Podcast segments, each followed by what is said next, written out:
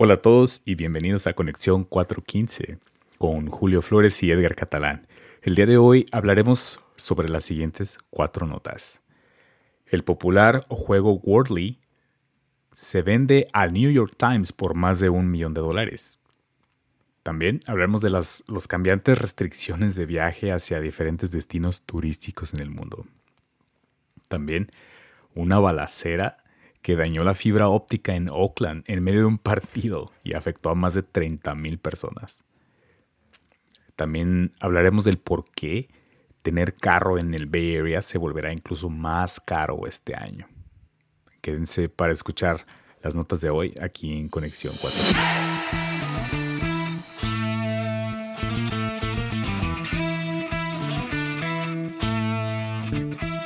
El popular juego Wordly se vende al New York Times por más de un millón de dólares. Eh, Edgar, ¿tú tuviste oportunidad de jugar este juego? Antes de que se vendió su alma. Hasta vendidos, ¿no? sí, eh, lo llegué a jugar y se me hizo muy interesante que era súper sencillo, ¿no? O sea, como, se sentía como muy old school, así como estos juegos que no tienen ni siquiera ads. Ajá, por, lo mismo de que no tenía ads y como que no sentías que te, estaba tratando de vender algo. Eh, se me hizo muy padre. Oye, pero, pero para la gente que no lo ha jugado, perdón, para la gente que no lo ha jugado, explica un poquito cómo era este juego o cómo es, porque es es una página en internet donde te metes y te da la te da una palabra, hay una palabra escondida y te da seis oportunidades para adivinar esa palabra escondida y la palabra escondida siempre es de cinco letras. Mm. Y la primera versión, la persona que inventó este juego lo inventó el, en octubre pasado porque durante una sesión con un amigo empezaron a hablar de juegos y dijo, estaría muy padre que hicieras esta, este juego para que tú y yo lo jugáramos. Y se volvió popular y lo empezaron a compartir y de repente ahorita ya hay como millones y millones de personas jugándolo. Es como una versión digital del, de, bueno, en español lo conocía como el ahorcado, ¿no? ¿No te acuerdas? es muy parecido. Es parecido, pero decías que es como más fácil de, o sea, la parte social era lo que sí es como, tenía la ventaja de que puedes compartirlo, ¿no? Y... La parte social tiene dos, dos ámbitos. Una es de que todos tienen la misma palabra es la misma palabra siempre para todos. Para no, no siempre. por día, ¿verdad? Por día. Cada por día. Es una, palabra por día, pero es la misma palabra para todos. Entonces yo puedo compartir con un amigo y, ver qué tan difícil le fue a mi amigo y qué tan fácil fue para mí, ¿no? Y presumir. Y se daba esto de que podías hacerle spoiler, ¿no? o sea, siento que eso a lo mejor también agregaba como parte social, ¿no? Decir, Ay, le voy a arruinar el día de la palabra de hoy a Julio, ¿no? Se la voy a mandar. Sí, me caga Julio. Vamos a arruinarles el, el juego de hoy. Ah. Sí, de hecho es muy fácil hacer trampa, ¿no? Porque puedes tener dos cuentas separadas de dos aparatos diferentes y te metes y, y, ya. Y pues la adivinas, ¿no? Pero, pues, Pero chiste? pues el chiste es, ajá, se pierde el chiste, se pierde el chiste. Claro. Eh, Pero me, me recordó mucho de que de un trabajo, porque este muchacho la hizo y en un trabajo de dos días se vendió por un poco, por más de un millón de dólares. Es como la típica historia de Silicon Valley donde vienes y haces dinero, ¿no? Por habilidades en tech. Claro. Y también es como un fenómeno de estos juegos que sale y siento que cada, es como que hay un patrón que sale cada, cada cierto tiempo salen jueguitos así sencillos que son un hit, ¿no? Sí. ¿Sabes qué me acuerdo un poco? ¿Te acuerdas de WhatsApp? Cuando apenas salió y antes de que lo comprara Facebook, que tampoco tenía ninguna ad, no vendían tu información y era como, como una aplicación en la que confiabas. sí. Y después se lo vendieron a Facebook y es completamente lo opuesto. Sí, es como un mal necesario. sí, ahora es un mal necesario. Algo así. ¿Lo vas a seguir jugando entonces? Sí, de aquí a que me empiecen a cobrar. Porque el New York Times, para quien no lo sabe, cobra por sus juegos y tienen varios juegos. Y son muy, muy, conocidos por sus crucigramas, mm. pero tienes que pagar.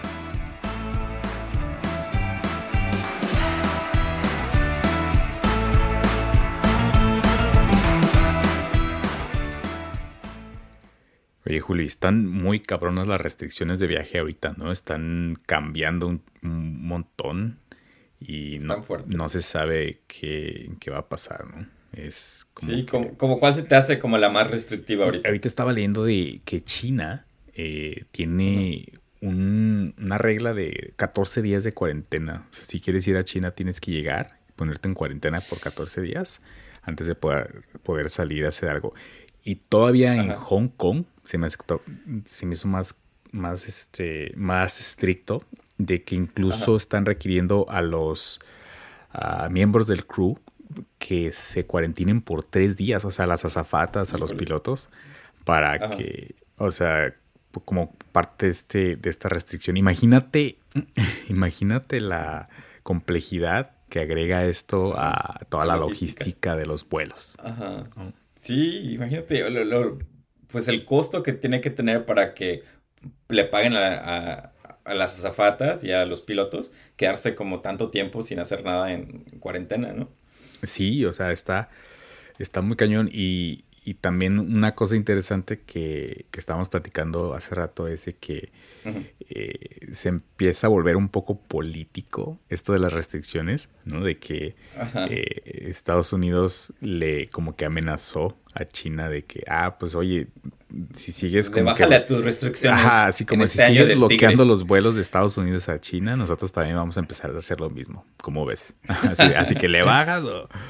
Este, y, así empezó la Segunda Guerra Mundial. Exacto, o sea, de nuevo, por como cositas diplomáticas, ¿no? Diplomáticas, ajá. ajá.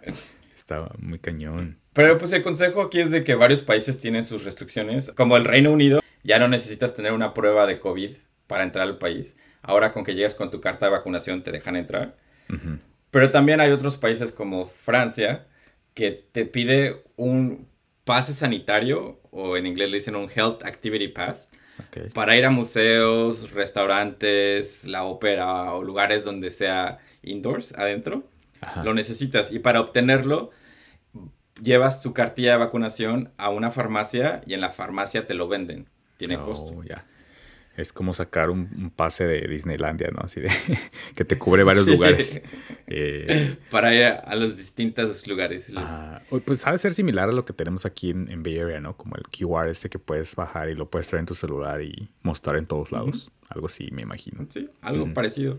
Sí. Pero el punto más grande de todo es de que si vas a un país extranjero, asegúrate de revisar sus reglas porque muy probablemente no son las mismas que tú tienes en tu país o en este caso los que tenemos en el Bay Area, ¿no?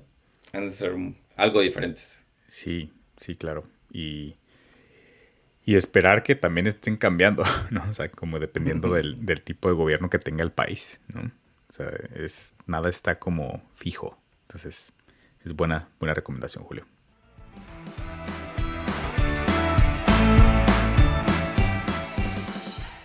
Para el típico aficionado de los deportes, este domingo era súper importante porque era el juego de los playoffs, ¿no? De, las finales de la conferencia. En la NFL. Donde jugó. Sí. Ajá. Y hablamos un poco la semana pasada de que San Francisco jugó uno de los juegos. Y pues yo por lo menos toda la, mayoría, el 90% de las personas que conozco en el, área de la bahía estaban atentas al juego, ¿no? Claro, un juego muy ah, importante. ¿Tú lo viste? ¿Tuviste chance? vi, sí, vi el de los 49ers. Está, estuvo interesante. Eh, de hecho, estuve aprendiendo un poco más del deporte, porque como sabes, yo no soy como muy... Eh, no, no, sé mucho de ese deporte y, y, esta vez ya me estuvieron explicando y todo y hasta me gustó, sí. Sí, ojalá te hubiera tocado verlos ganar. oh, sí, ah". sí. Pero estuvo interesante, o sea, estuvo chido el juego, ¿no? Pero... Sí, estuvo, estuvo divertido. Ojalá hubieran ganado, estuvo emocionante hasta el último minuto. Sí pero... también el otro juego, el que estuvo antes, el de los Bengals contra los Chiefs, estuvo muy bueno. Ok. Pero muy interesante para la gente del área de la bahía. Mientras estaba pasando ese juego, eh, yo estaba en Twitter, porque ya sabes que me la paso en Twitter, es muy divertido. Ajá. ¿Y, de repente la gente se empezó a quejar, así de que se les fue el internet y se les fue la tele en el día más importante para mucha gente. Ajá de los aficionados al fútbol americano. Y resulta que a las pocas horas, este, Comcast pone un tweet y dice, miren, ni nos vengan a decir que es nuestra culpa porque no fue nuestra culpa. Resulta que en Oakland hubo una balacera y, un, y las balas rompieron la fibra óptica del internet. Y pues por eso no tienen internet, por su violencia, Oakland. wow, o sea, sí, creo que estabas mostrando hace rato la, la foto y es el colmo, ¿no? Sí. Hay muchas balaceras pues, ahí en Oakland. Aparte, ¿sabes lo que pasó? Y esto a mí me pasa también porque somos, bueno, trabajo esa agencia pública. Ajá. Cuando nos están tirando mucho en internet y no es nuestra culpa, nos aseguramos de poner fotos de, miren, no es nuestra culpa. La evidencia. la, evidencia. Ajá. Y, y, lo que pasó con, con Comcast es lo mismo. Hoy pusieron las fotos y sí se ve justo la fibra óptica que probablemente ha de tener como una pulgada de, de ancho.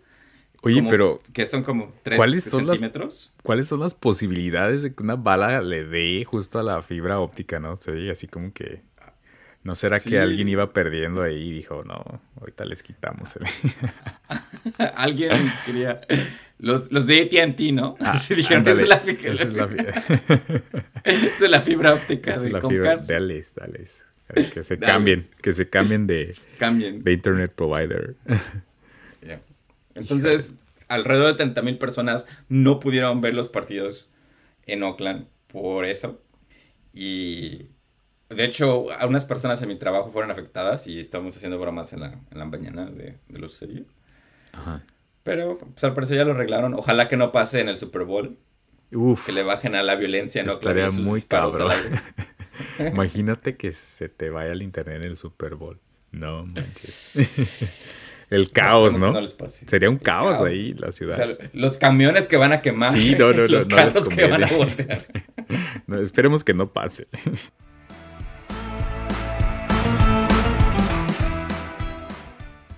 ok, y el SF Chronicle sacó un artículo en el que nos avisan de que los carros en el Bay Area se van a volver todavía más caros. O sea, de que ya ves que está esta tendencia a que ahorita tener un carro en el Bay Area es muy caro por la cuestión de la del supply chain, de todos estos chips que están faltando y que se dio Entonces, incluso... cuando queremos comprar un carro nuevo, pues no hay. No hay.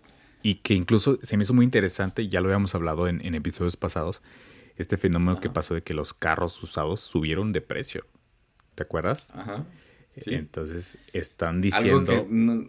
La primera vez que pasa en mi vida que veo que un carro usado vale más. Vale más que uno nuevo a veces, ¿no? Y es pues la, obviamente la, ley de oferta-demanda, ¿no? O sea, tanta gente que no estaba dispuesta a esperar todo el tiempo necesario para, para comprar un carro nuevo, que era incluso hasta semanas o meses, y decían, no, pues me compro un usado. Entonces, tanta gente comprando carros usados que obviamente sube el precio, ¿no? Entonces, en teoría, este año, aparte de, ese problema, está lo de la gasolina, que también, no, al parecer, no va a bajar de precio. Entonces, el contrario, pues, puede que, que suba más. Entonces, eso, también va, va a ser un factor para afectar. para que si, si quieres comprar un carro, pues te va a salir más, más caro este año. También te acuerdas que en este podcast mencionamos que ya es mucho más caro, mucho más caro, un dólar más, eh, cruzar todos los puentes del área de la bahía. Ah, que también le añade. Claro. A, tener carro. Sí, dentro de tantos, de, todos los fees, ¿no? Que tienes que pagar para tener un carro aquí en Bahía. sí. y ya por último, es que también el tráfico como que ya está regresando. Y ¿De dónde sale tanta gente si nadie está yendo a la oficina? es lo que no sé. Yo también estaba pensando en eso porque, digamos, bueno, eh, yo ahí en mi oficina soy de los pocos que estábamos yendo. Y, cuando salgo a veces sí, sí veo el tráfico y digo, ¿de dónde sale tanta gente? Tendríamos que... Sí, o, de plano estábamos tan mal, estábamos tan mal antes de la pandemia que tal vez todas las carreteras estaban súper llenas y ya ahorita con, el 20% o el 30% de, de gente que tal vez tenga que ir a trabajar a sus lugares de trabajo, pues ya con eso es suficiente para que se llene. Tal vez. No sé. O sabes, también algo muy especial que está pasando ahorita en el área de la bahía es de que está creando una mega región de gente que vive hasta Tracy, hasta, de hecho, hasta Sacramento y tienen que venir acá de trabajo, aunque vengan uno o dos días a la semana, pero es tráfico que viene adentro del área de la bahía. Mm, ahí puede estar la respuesta. Vamos a tener que darle seguimiento a esto para, para ver qué, qué, es lo que está causando eso. Sí, hablando de lo de los carros, de que se están tardando, he escuchado que si quieres comprar un Tesla ahorita, la espera es de entre seis meses y un año, dependiendo del modelo. Wow. Por, por, el hecho de que la gente los está comprando porque no quiere pagar tanta dinero en gasolina y por el hecho de que está el supply chain shortage